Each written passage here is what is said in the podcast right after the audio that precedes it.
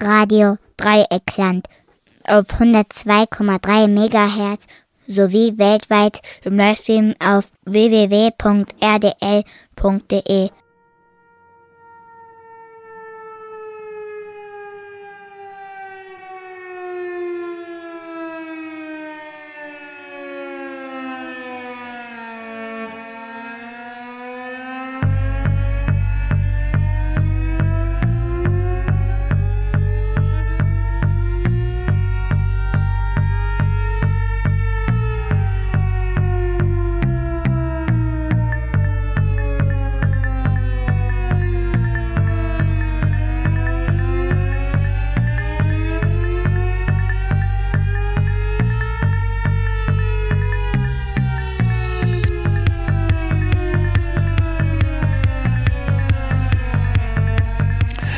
Ja, wir hören immer noch Radio Dreieckland auf der 102,3 Megahertz und ich heiße euch herzlich willkommen zu Vielfalter Magazin für Polyphonie.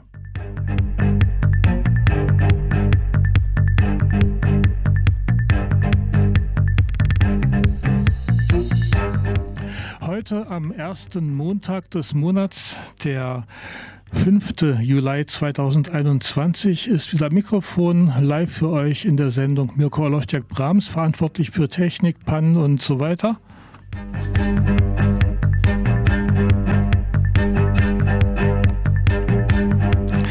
Vielfalter Magazin für Polyphonie und Selbstbestimmung könnt ihr auch nachhören, entweder in der Mediathek von Radio Dreieckland oder auch auf vielfalter.potspot.de. Dort werde ich die Sendung heute oder morgen hineinstellen.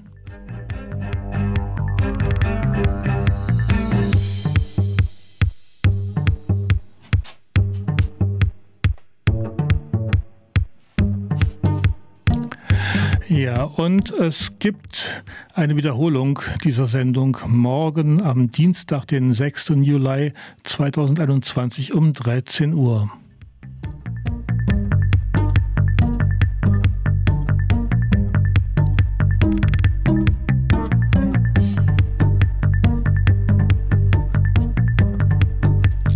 Ich freue mich natürlich auch, wenn ihr Kontakt aufnehmt. Das ist möglich über zwischen den Welten posteo.de oder aber auch über die E-Mail-Adresse vielfalter.rdl.de.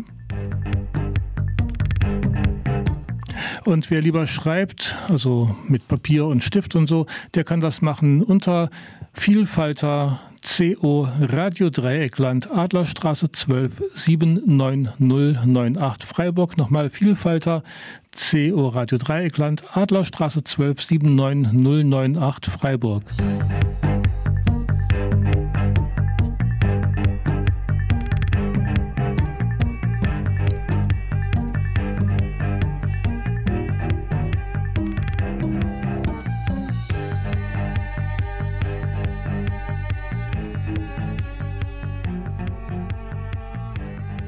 Die Musik im Intro stammt von Superdirt, findet ihr auf superdirt.net und diese Wiederholungsausgabe ist nachbearbeitet, da in der Originalsendung am Montag, den 5. Juli, doch einige technische Pannen passiert sind, die so nicht hätten sein sollen. Wie gesagt, Mirko Olostiak-Brahms am Mikrofon und hier jetzt erstmal Ausschnitte aus dem Interview mit Karin Koretzky, geführt von David Jones in Fokus Europa bei Radio Dreieckland. Karina Koretzky von der Soziologie der Uni Freiburg. Karina, du hast eine sehr interessante Studie zum Laufen gebracht zum Thema Subjektivität und Selbstwahrnehmung und über Zwang und Gewalt in der Psychiatrie. Mhm. Diese Studie läuft jetzt seit ungefähr drei Jahren. Mhm und äh, du hast einige Leute interviewt im Rahmen dieser Studie. Was ist so dein allgemeiner erster Eindruck gewesen? Also ich habe mich ja schon vor dieser Studie ähm, mit Psychiatrie beschäftigt. Ähm, als Soziologin. Was ich da vorher gemacht habe, war eine, ich war an einem Forschungsprojekt beteiligt an der Medizingeschichte an der Universität Düsseldorf. Äh, das hieß ähm, Aufarbeitung der Geschichte von Menschen mit Behinderungen und psychischen Erkrankungen in Einrichtungen des Landschaftsverbands Rheinland seit 1945. Und äh, man hört da schon am Titel, das war eine politisch motivierte Studie. Es ging um Aufarbeitung, ja. Also da war schon ein paar Jahre vorher in Deutschland ähm, äh, eine Diskussion entstanden über ähm, Missbrauch und Gewalt in der Heimerziehung. Und ähm, da fingen alle möglichen Träger an, also Caritas zum Beispiel, ja, äh, zu gucken, was ist in ihren Einrichtungen eigentlich gelaufen. Meistens ging es da um die 50er, 60er Jahre. Man sollte da nicht zu nah an die Gegenwart kommen. Und ähm, da ging es auch um ähm, Entschädigungen. Und da, die Bundesregierung hat da so den sogenannten Fonds Heimerziehung eingerichtet. Und da konnten ähm, Leute, die als Kinder in solchen Einrichtungen ähm, misshandelt worden sind oder Gewalt erfahren haben, sich an diesen Fonds ähm, mit der Frage nach Entschädigung richten. So, das war der Hintergrund. Und dann hat der Landschaftsverband Rheinland, das ist im Rheinland der Träger der Landeskliniken, hat gesagt, ja, ähm, was ist denn eigentlich, oder die Landschaftsversammlung, was ist denn eigentlich mit den Psychiatrien? sollten wir uns nicht die ähm, vielleicht auch angucken. Das war sozusagen der Hintergrund ähm, dieses Projekts damals Aufarbeitung. Und wir haben da äh, Zugang gehabt, also ich war im dritten Projekt ja beteiligt als Soziologin und die anderen waren, ähm, also eine andere Kollegin, Soziologin Andrea Zuniden und zwei Historikerinnen, ähm, Frank Sparing und Anke Hofstadt. Und das Ganze unter der Leitung von einem Medizinhistoriker und einem und Arzt ähm, Thorsten Noack und wir haben da Zugang gehabt zu den Archiven vom Landschaftsverband vor allem zu den sogenannten Rechtsamtsakten. Das heißt, in solchen Akten, da wird dokumentiert sogenannte besondere Vorkommnisse, also zum Beispiel Beschwerden, Gewalt, ähm, Todesfälle, Selbstmorde. Ähm, und wir konnten uns das angucken. Und außerdem haben meine Kollegin, die Soziologin Andrea Zonin und ich, ähm, 13 Interviews mit ehemaligen Patienten, Patientinnen geführt in diesem damaligen Projekt. Und diese Interviews konnten wir nur zum Teil auswerten. Und das war also äh, mein erst, du hast nach meinem ersten Eindruck gefragt, also erschütternde Zustände. In der, das ist, wir reden hier von den 70er, 80er Jahren bis ungefähr Anfang der 90er wir reden davon, da gab es noch Wachsäle, ja, wo äh, 20, 30 Leute in einem Saal waren. Da gab es freistehende Toiletten. Da gab's, da wurden sozusagen, also in bestimmten Kliniken wurden erst in den 80er Jahren sogenannte Schamwände eingezogen zwischen den Toiletten, damit man hier nicht so nebeneinander auf freien Toiletten sitzt.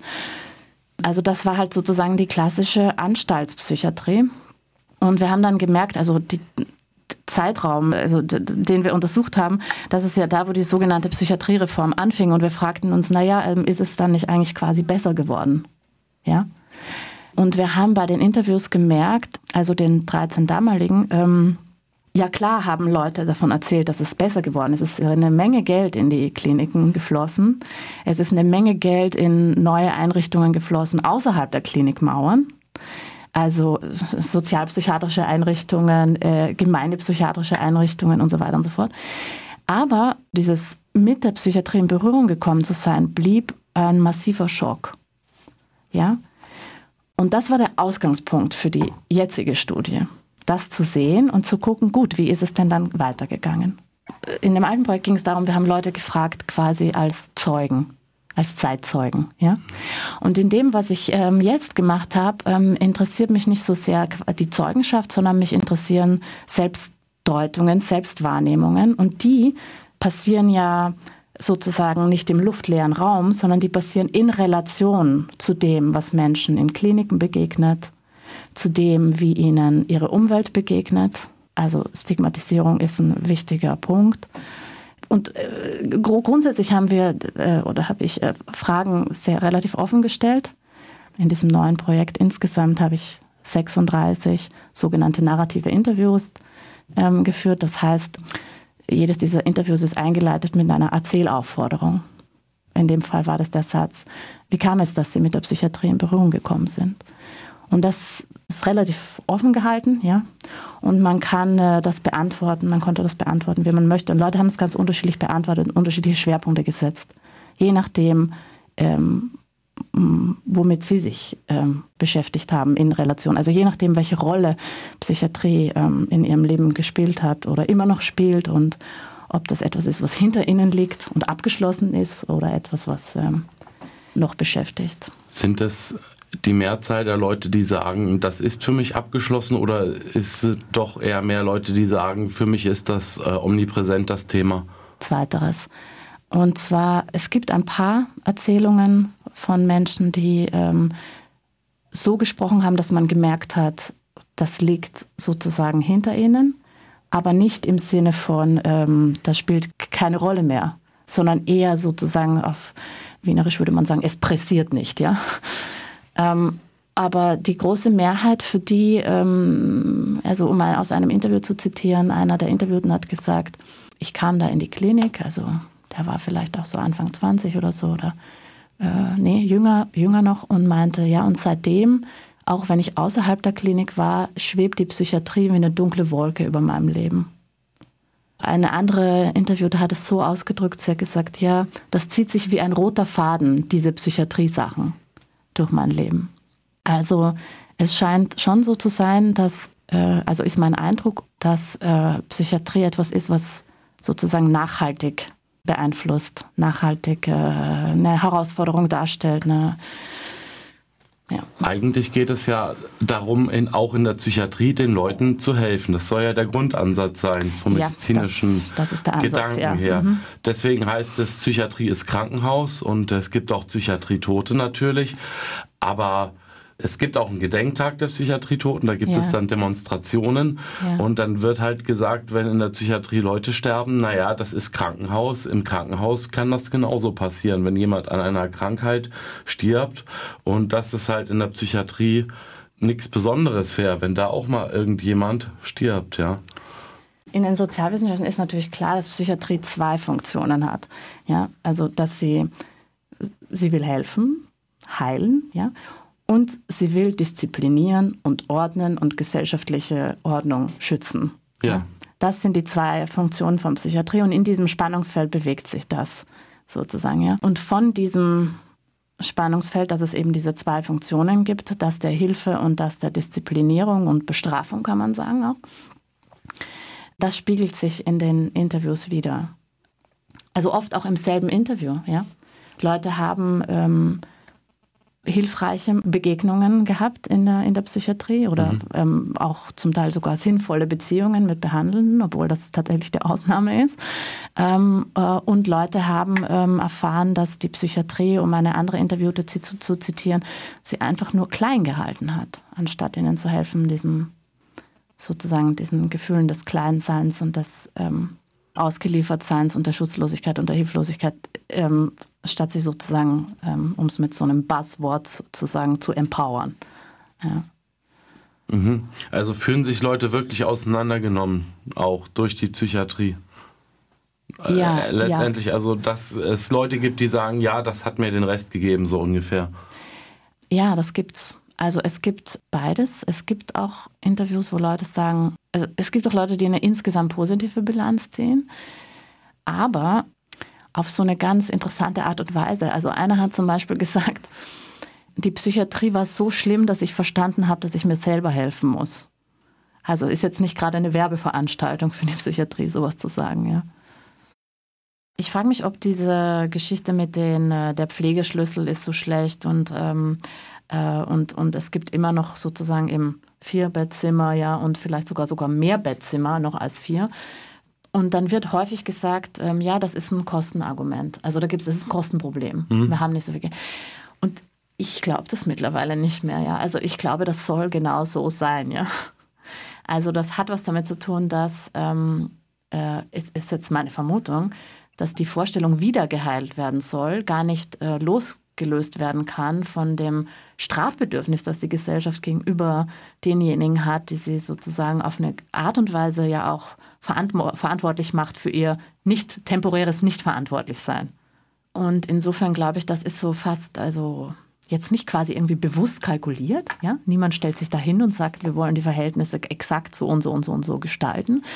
Ähm, aber ähm, wenn man sich überlegt, was es alles für äh, Modelle und Versuche gibt, Hilfe für Menschen, die ähm, akut psychisch leiden, auch anders zu gestalten, dann ähm, kommt man natürlich schon irgendwann auf die Idee ähm, zu sagen, naja, ähm, und warum wird das nicht breiter umgesetzt?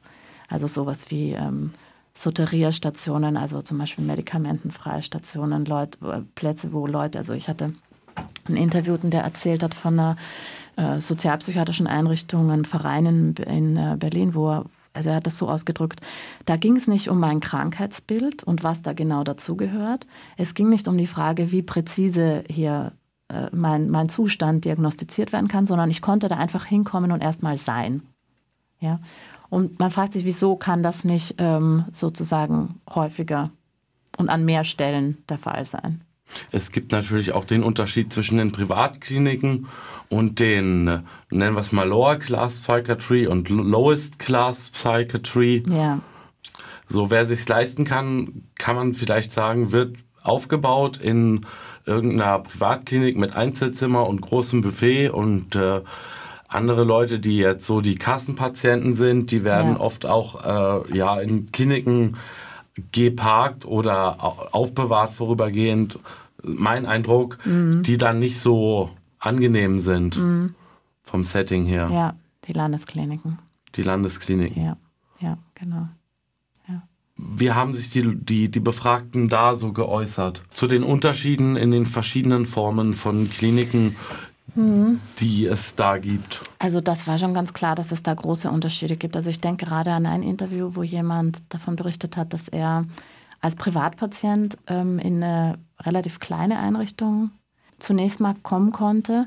Und, ähm, und dort war, waren die Verhältnisse genauso, wie du es gerade angesprochen hast. Also er hat ein Einzelzimmer, er hat als Privatpatient auch besseres Essen bekommen als die neben ihm am selben Tisch essenden Kassenpatienten. Der war sich dessen bewusst, dass das eine andere, ganz andere Situation ist als eine vollkommen, ähm, also eine ziemlich volle Landesklinik, die ja eine Aufnahmepflicht hat und gar nicht so wie andere Privat- oder Universitätskliniken sich quasi ihre Patienten, Patientinnen aussuchen kann. Den Leuten ist das natürlich vollkommen bewusst, dass das so ist. Also auch ähm, äh, Menschen, die ich hier in Freiburg interviewt habe. Also ich habe drei Schwerpunkte gehabt der Datenerhebung, kann man sagen, wo ich nach Interviewpartnern, Partnerinnen gesucht habe. Ähm, ich hatte also eben 13 Interviews aus dem Rheinland. Ich bin dann nach Berlin gefahren, weil wir wollten Großstadt, ein Bild von Großstadt mit bei haben. Und ich habe Interviews hier in Freiburg gemacht, weil das nahe lag und äh, am Bodensee. Und in Freiburg zum Beispiel, also die Differenz zwischen der Uniklinik in der Hauptstraße und der Landesklinik Emmendingen, ist natürlich, zeigt sich in jedem Interview. Also jedem Interview, das ich hier in der Gegend geführt habe. Also Leute wollten, also natürlich ist ähm, in der Hauptstraße sind die Räumlichkeiten schöner, ähm, die Betreuung ist sozusagen besser und man hat sozusagen nicht das Gefühl, dass man im Mülleimer der Gesellschaft, hat das eine Interviewte genannt, gelandet ist. Das ist natürlich eine harte Benennung für eine Klinik. Ja, ja, definitiv. Es gibt natürlich auch die Soteria. Auch die Soteria gibt teilweise Medikamente. Aber wie haben die Leute da sich zu geäußert, zu der Soteria, zum Soteria-Konzept? Ähm, ich glaube, ich hatte nicht so viel Interviewte, die Erfahrung damit hatten. Ähm, was daran lag, dass im Schnitt das ähm, Alter der Interviewten, mit denen ich gesprochen habe, also circa so bei 50 lag.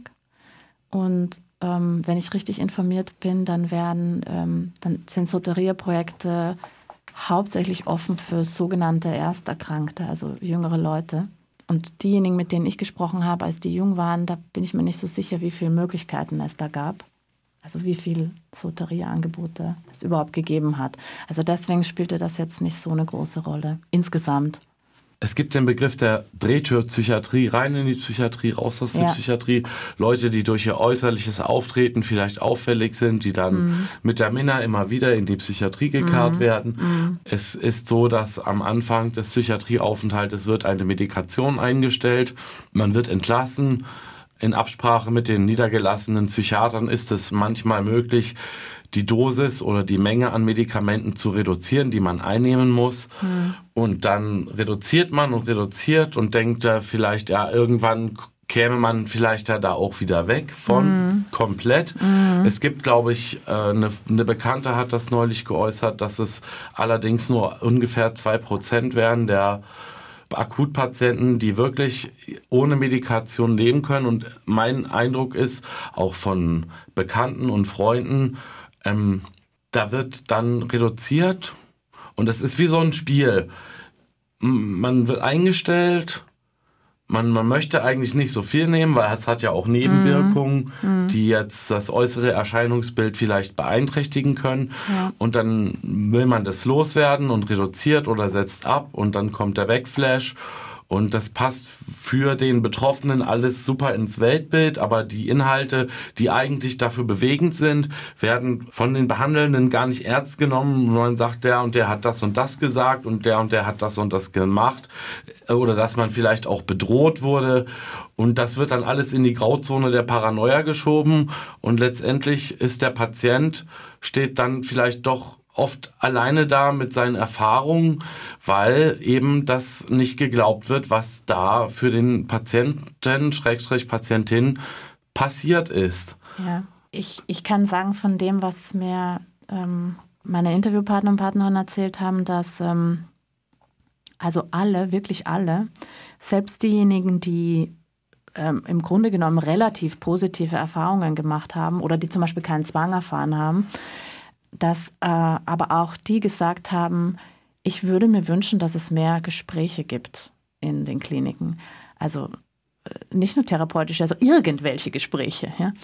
Und ich glaube, diese Sprachlosigkeit in der Psychiatrie, der Glaube, man könnte ähm, sozusagen beziehungslos behandeln, unter Anführungszeichen, ja.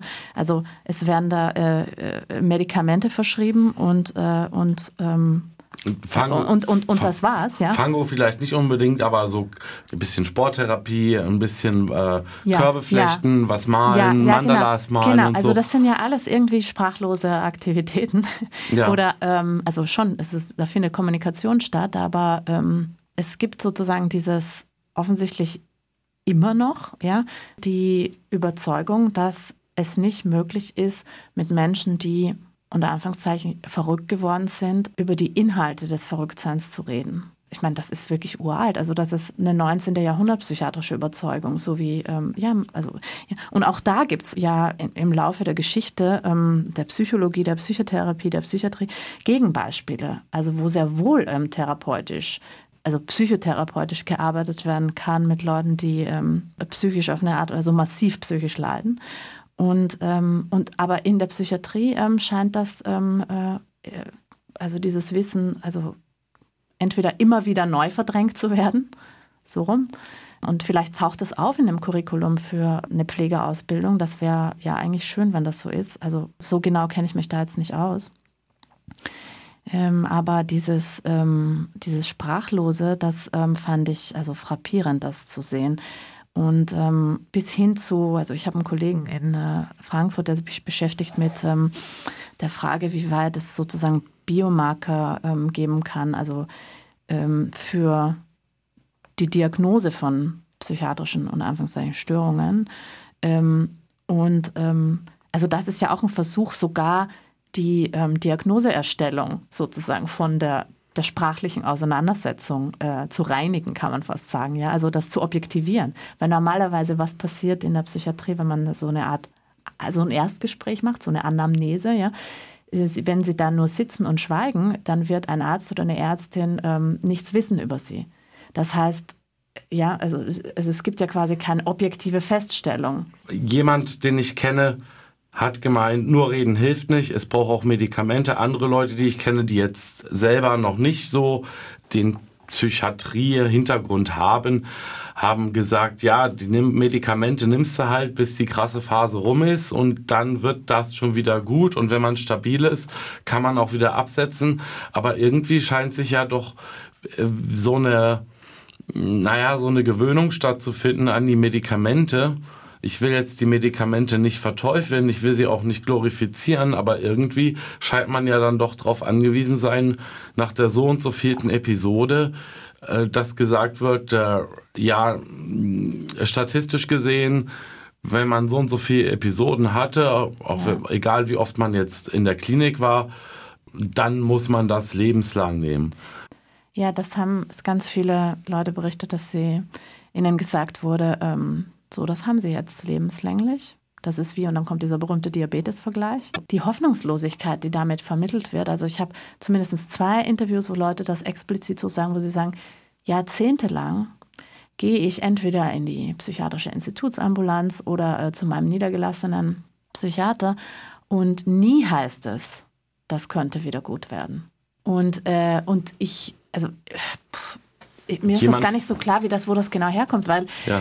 ähm, es gibt natürlich Gegenbeispiele. Ich habe ein äh, Gespräch mit einer ähm, Frau geführt, die nach Jahrzehnten Psychopharmaka ähm, und Antidepressiva in einem sehr langsamen Prozess, aber doch ähm, diese äh, Medikamente abgesetzt hat und die enorm an, ähm, in ihrem Fall, also sie ist, auch, sie ist älter, sie ist Anfang 70, die ähm, enorm an Lebensqualität gewonnen hat. Und das ähm, ist jetzt auch schon wieder etliche Jahre her. Und die sozusagen diese Art von psychiatrischer Praxis hinter sich lassen konnte. Also es gibt natürlich Gegenbeispiele. Deswegen finde ich dieses Apodiktische, das müssen sie jetzt ihr Leben lang äh, einnehmen, ähm, ziemlich, ähm, also sagen wir so, also ich, mir ist noch nicht ganz klar, woher das genau kommt. Also äh, warum ähm, Ärzte, Ärztinnen sowas äh, offensichtlich dauernd sagen oder standardmäßig sagen. Und ich habe auch gehört, dass die, also dass es so ist, dass ähm, die Ärzteschaft zwar lernt, Medikamente zu verschreiben, aber relativ wenig darüber weiß, wie man sie wieder absetzt.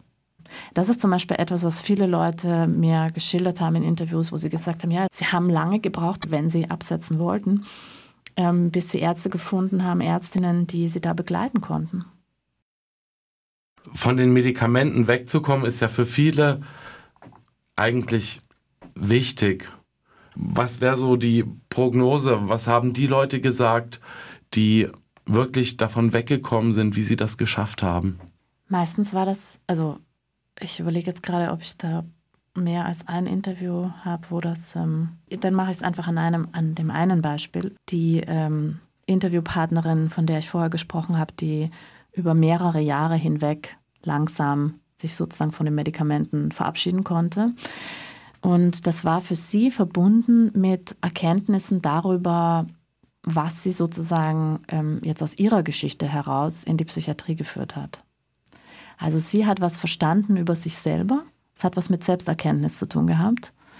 Und das hat sie erzählt als, ähm, also das ging einher mit dem Impuls ähm, zu sagen, okay, ich glaube, ich bin an dem Punkt, wo ich das machen kann. Das äh, Weglassen der Medikamente. Das ist natürlich ein Punkt, den für sich selber zu erkennen, ist vielleicht gar nicht so einfach. Ich glaube auch, dass das sehr schwer ist.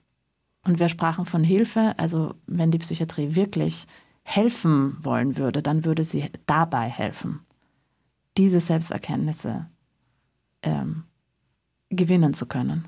Nun ist es ja so, dass die einfach auch gerade äh, in den Landespsychiatrien das Personal schlichtweg nicht die Zeit dazu hat. Weil ja, oder nicht zu das wenig Interesse. Gibt. Nicht das Interesse. Nicht die Ausbildung. Es gibt ja auch, es gibt ja auch Patienten, die, die, die über die Psychiatrie schimpfen und sagen, das hier ist ein scheiß KZ. Alles ja. schon gehört. Ja es gibt Menschen, die vermuten, dass es, dass es eigentlich so gewisse Tendenzen aus braunen und dunklen Vorzeiten noch gibt, dass das heute aber anders läuft, abseits der Gesellschaft, so dass es die Leute nicht mitkriegen. Wie ist so da? Äh, ähm, Entschuldigung, ich muss. Nee, nee, ich verstehe schon die Frage. Ja. Also ähm, im Sinne von, oder so, ich glaube, Sie verstanden zu haben, also sozusagen, wo zeigt sich sowas wie Kontinuität der NS-Krankenmorde? Ist das die, die ja. Frage? Ja. Ähm, also ähm, ich überlege gerade, ob ich das anhand von Interviewmaterial konkret beantworten kann, also im Sinne von, wie haben Leute darüber gesprochen oder ob ich da eher meine eigene Einschätzung. Also mindestens eine Interviewpartnerin hat ähm, gesagt, ja, natürlich sind die, man muss vorsichtig sein mit den NS-Vergleichen, weil es finden keine systematischen Morde statt. Freilich. Aktuell so. Und insofern passt der Vergleich nicht. Ähm, wo er ähm, vielleicht schon passt, ähm, überlege ich gerade, ich glaube, es hat was damit zu tun, und das ist jetzt meine Interpretation, was ich vorher sagte mit, ähm, man weiß um diese Geschichte. Ja? Selbst, hm. wenn sie, selbst wenn die Situation jetzt eine andere ist. Man weiß um diese Geschichte. Und ich glaube, dass dieses Wissen ist eine Art Wissen, auch das geht so, so ein bisschen so wie, man weiß, was einem drohen könnte in dieser Gesellschaft, wenn man nicht funktioniert. Ja. ja? Und insofern denke ich, das ist ein bisschen, ähm, äh, das ist ein bisschen eine indirektere Kontinuität, als zu sagen, diese und diese Psychiatrie ist ein scheiß KZ. Also das ist, das ist sowas natürlich Quatsch. Also weil das ist sehr etwas pauschal ausgedrückt ein, ein natürlich. Ein KZ hat vollkommen anders ausgesehen, ja. Als war, natürlich. Ähm, äh, und ähm, aber ich sagen wir sagen wir so rum, ich verstehe schon, wieso man diese Assoziation haben kann. Okay. Ja. Abschließend, was möchtest du vielleicht sagen, um auch Leuten Mut zu machen, die jetzt vielleicht gerade nicht so das Land sehen, die vielleicht selber betroffen sind, vielleicht auch akut betroffen sind. Mhm. Was kannst du denen auf den Weg geben? Was möchtest du denen auf den Weg geben?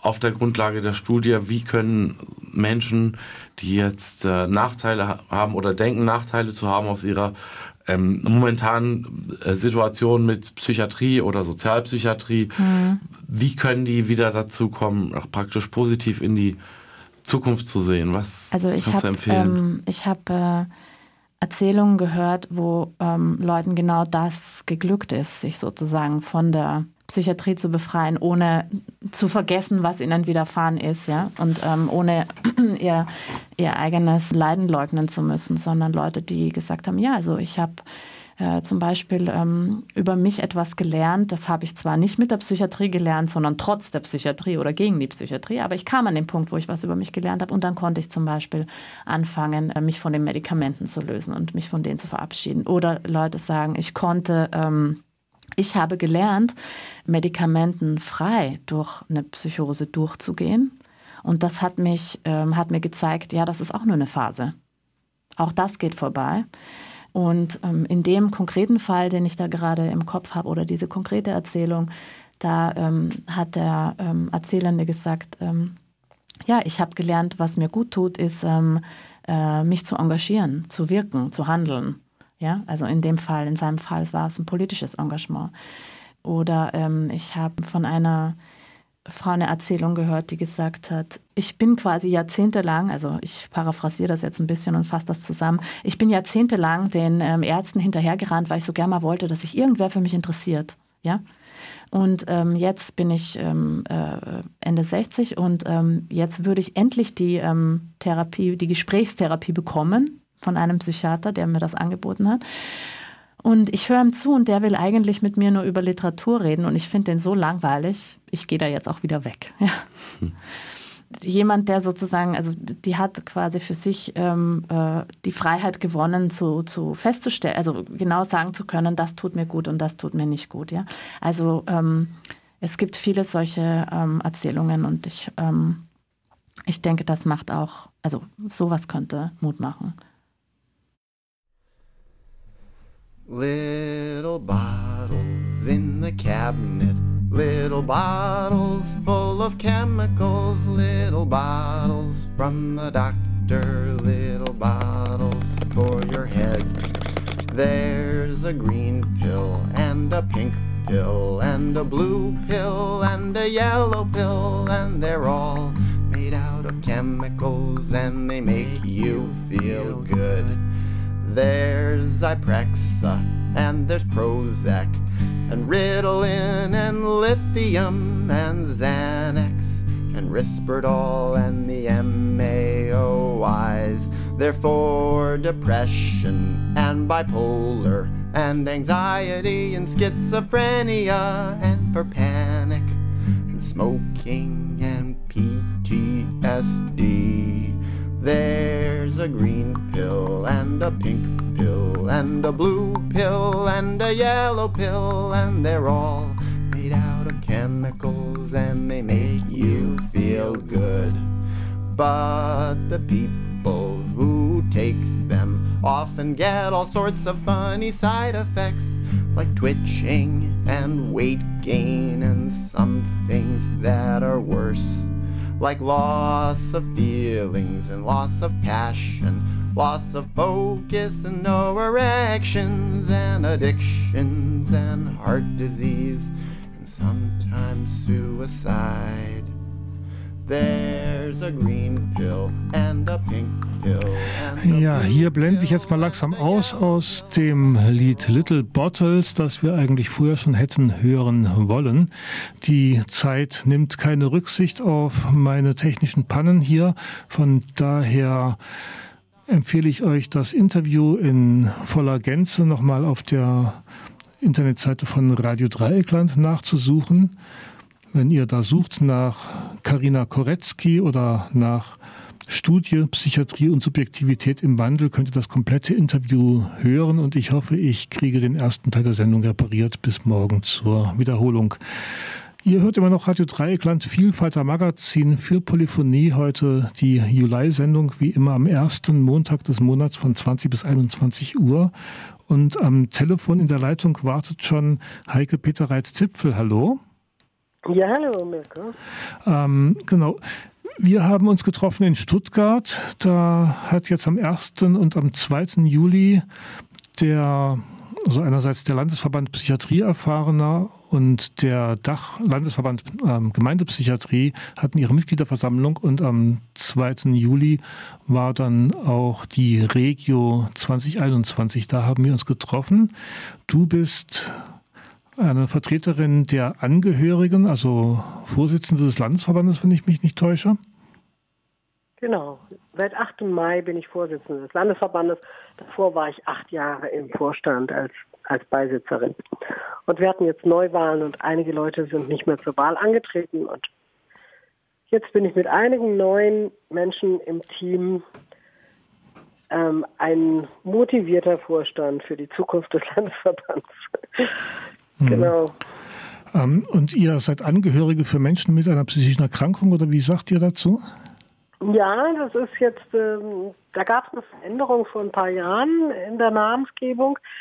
Wir hießen mal ähm, Landesverband der Angehörigen psychisch Kranker und das fanden wir dann mit der Zeit zu hart, zu festlegend und haben das ein bisschen abgeschwächt, indem wir uns jetzt Landesverband der Angehörigen psychisch erkrankter Menschen nennen. Also erkrankt, weil das ein bisschen impliziert, man kann auch wieder genesen, man ist erkrankt und wird wieder gesund und ähm, Menschen, damit man eben betont, dass es um Menschen geht und nicht um die Erkrankung als solche. Ne?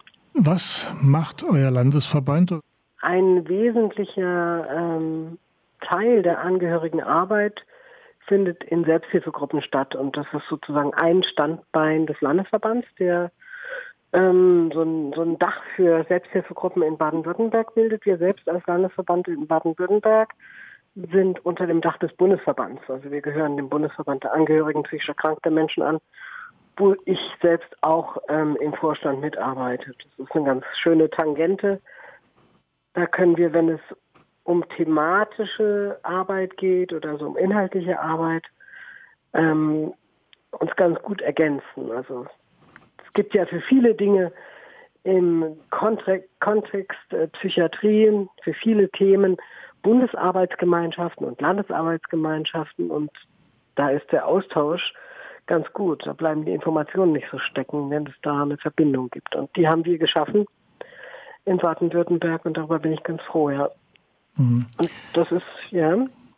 Als Vertreter jetzt von den Menschen, deren Angehörige ihr seid, also von den Psychiatrieerfahrenen, wie wir sagen, also da mhm. wurde auch in der Vereinsgründung damals ganz explizit darauf verzichtet, von psychischer Erkrankung oder Krankheit oder ähnlichem zu sprechen, weil ja. das ja auch eine Zuschreibung ist. Vielleicht ist das, was wir erfahren, ja gar keine Krankheit, sondern ein anderer Zustand, den man sonst irgendwie nennen kann. Also ich als Psychotiker bin ganz froh, nicht als krank äh, mich zu sehen und dann auch meine Krisen hinter mir lassen zu können.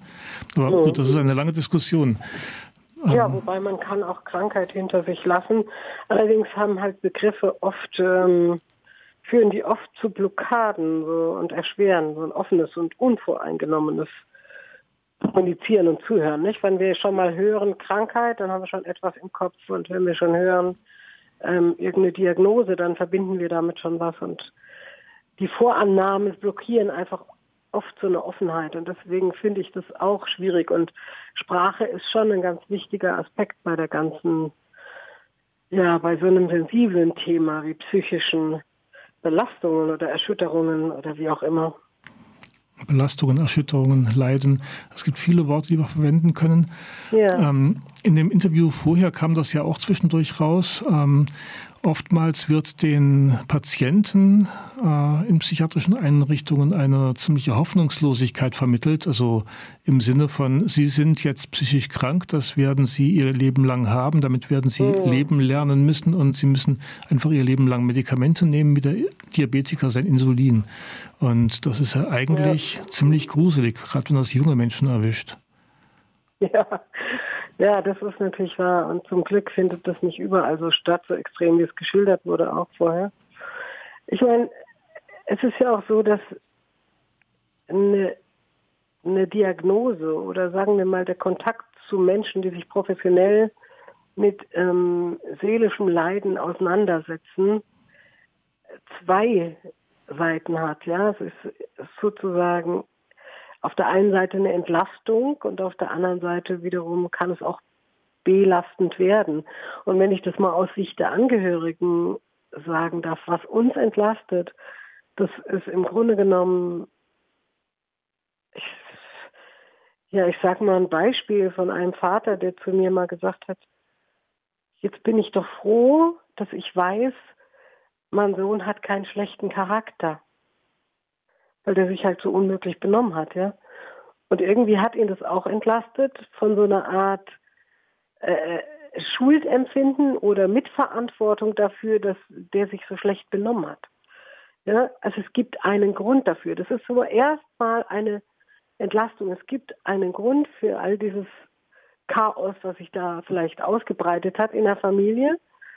Aber der nächste Schritt den wir sozusagen per se mit Diagnose verbinden, über die Erfahrung in unserem Leben ist, jetzt kommt Handlung, Hilfe, Möglichkeiten. Wenn es ganz schlimm ist, dauert es vielleicht länger, aber wir fühlen uns sozusagen handlungsfähig oder zumindest verbinden wir die Hoffnung damit. Und das ist etwas, was ja natürlich im krassen Gegensatz zu dem steht, was du gerade beschrieben hast, ja, dass eben ähm, absolute Hoffnungslosigkeit oft verbreitet wird, was natürlich so auch ist. Also das habe ich schon auch so erlebt. Oder viele Menschen habe ich gesprochen, die das so erlebt haben, vor allem auch. Für mich war das so, wie soll ich sagen, als ich, ich bin ja Mutter eines psychisch erkrankten Menschen, ähm, dass ich das Gefühl hatte, jetzt, jetzt kommt es drauf an, was wir machen. Ja, also für mich war das nicht unwichtig zu wissen, was Menschen von dem halten, was wir gerade erleben. Also auch Fachleute, ja. Mhm. Das klingt für mich jetzt noch nicht so ganz plastisch. Kannst du das ein bisschen greifbarer machen? Mm. Ja, ich konnte dann eben sagen, es ist nicht über dich gekommen. Also das ist halt so diese Gefahr. Man kriegt dann gesagt, ja, sie können nichts dafür. Diese Erkrankung, die kommt und geht. Ein bis zwei Prozent der Weltbevölkerung hat das in jedem Milieu, in jedem Kulturkreis ähnliche Zahlen. Ähm, und dann hat man erstmal so das Gefühl, vielleicht doch nichts tun zu können, weil das so übereinkommt. Aber ich hatte eben das Gefühl, etwas in der Hand zu haben, womit ich mich, wo, wo ich etwas zu sagen kann, wo ich mich mit beschäftigen kann, wo ich aktiv werden kann, nach Lösungen suchen kann. Für mich war das als Mutter eben sehr hilfreich und ich konnte dann auch meinem Sohn sagen, es kommt auf das an, was du tust. Es ist nicht so, dass es komplett egal ist. So wie äh, es, ich dick und fett werde, wenn ich nicht spazieren gehe oder mich falsch ernähre. So kommt es auch darauf an, wie du lebst, wie du denkst und, und was du tust. Ja. Also ich bin ja hier in Freiburg in einem Arbeitskreis für außerstationäre Krisenbegleitung und ich benutze auch gerne das Wort Krise. Mhm. Ähm, ist für mich greifbarer als jetzt Erkrankung. Wenn ich in einem anderen Zustand ist, ist das vielleicht auch ja. eine Krise, der hervorgerufen wird aus vielleicht auch Fehlentscheidungen, die ich getroffen habe und, und, und. Im Endeffekt ja. geht es ja da, darum, dass ich lerne, mein Leben zu leben und mit mir und dieser Welt einigermaßen klarzukommen. Ja. Und ich habe die Erfahrung gemacht, manchmal hilft das ja gar nicht unbedingt, dass einem immer geholfen werden soll, sondern vielleicht muss man auch die Möglichkeit finden, einen Weg zu finden, den eigenen Weg zu suchen, zu gehen und braucht da eher Ermutigung als Hilfe. Ja, bestimmt auch, ja. Zumindest braucht man, brauchen wir, die wir ähm, mit diesen Situationen konfrontiert sind, als Angehörige oder als Betroffene selbst, ähm, die Chance erstmal herauszufinden, was wir brauchen. Also dass diese Unterstützung, Hilfe, ähm, Freiheit so gestaltet wird, wie es die Person, die in der Situation ist, auch braucht und möchte. Ja, das ist mal ganz wichtig, sehe ich auch so. Hm. Meine, Aber Krisen, ja, hm? ja, ich meine, in, bei der Regio ging es ja auch um Krisen. Ne? Es ging ja um die Forderung nach Krisendiensten, ähm, was jetzt ja in der Landesregierung äh, im Koalitionsvertrag aufgenommen wurde, dass Krisendienste eingerichtet werden sollen im Kontext Psychiatrie. Und ähm, da würde ich mal sagen, da dieses Bedürfnis aus der Szene der Psychiatrieerfahrenen und der Angehörigen und aus der Gemeindepsychiatrie so groß ist, dass es massive Forderungen gibt, denke ich mal, diese Krisen sind so belastend, dass wir nicht vergessen dürfen, dass andere noch mitbeteiligt sind. Nicht nur der Mensch, der davon betroffen ist, sondern auch Angehörige sind mit betroffen. Sie leiden mit. Sie äh, werden auf eine gewisse Weise erleben sie auch Stigmatisierungen und sie haben sie haben es schwerer im Leben. Ja? Sie müssen mit einem zusätzlichen, mit einer Situation zurechtkommen, die ihr Leben belastet, die Freiheit nimmt und Selbstbestimmung nimmt, wenn, wenn man sich kümmert, ist das so, ja. Kannst nicht mehr einfach so, wie du willst. Aber andererseits ist das jetzt für mich jetzt kein Vorwurf, sondern so ist es dann. Das Leben ist, wie es ist. Nur es ist eben auch für Angehörige dann anders, wenn jemand psychische Krisen erlebt, sich als Psychotiker zu bezeichnen, wie du das gerade gesagt hast, ist ja eigentlich auch eine, eine krasse Selbstzuschreibung. Also ich finde das fast extremer, als zu sagen, ich leide manchmal an einer psychischen Erkrankung. Das muss ich sagen, klingt für mich krasser, wenn jemand sich selbst äh, über sowas, über die, dieses Erleben definiert oder sich so tituliert.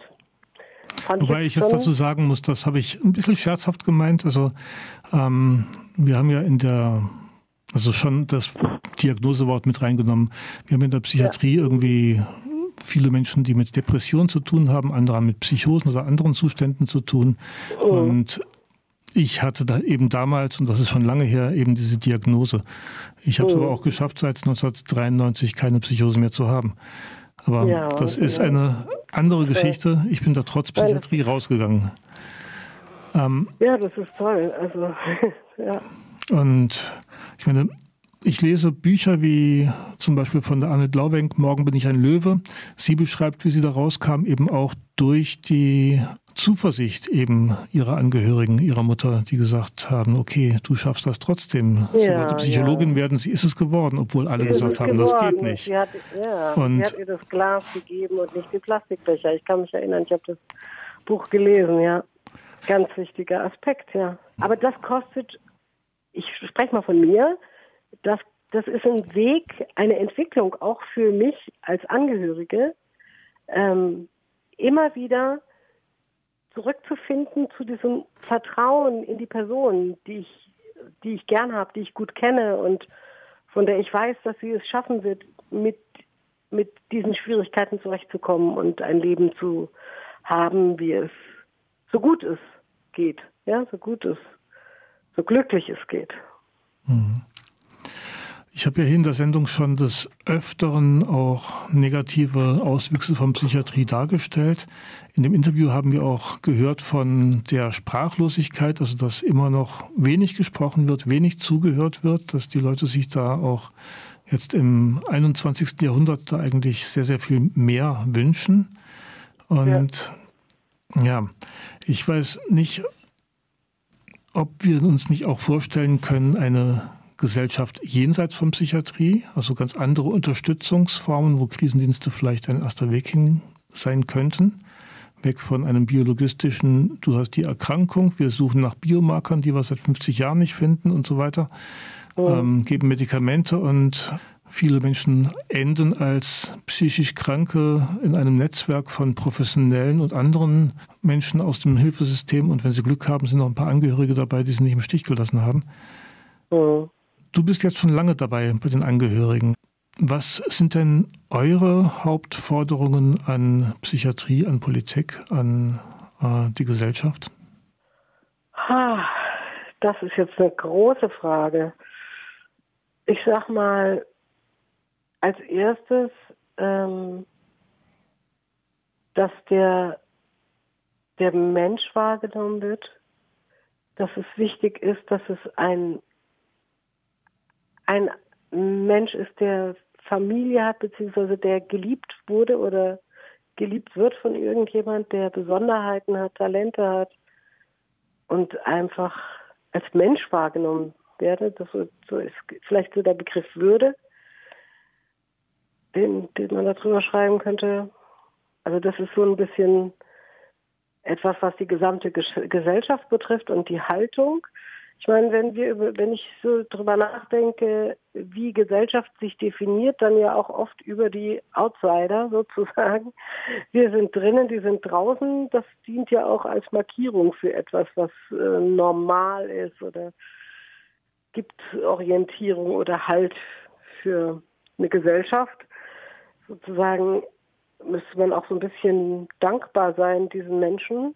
Nicht, dass man ihnen diese Erkrankung wünschte, damit sie uns äh, unsere Gesellschaft oder die Grenzen unserer Gesellschaft geben, die uns Halt geben und Orientierung, sondern weil sie nun mal sind, wie sie sind, tun sie das automatisch und dafür kann man auch einen gewissen Respekt haben.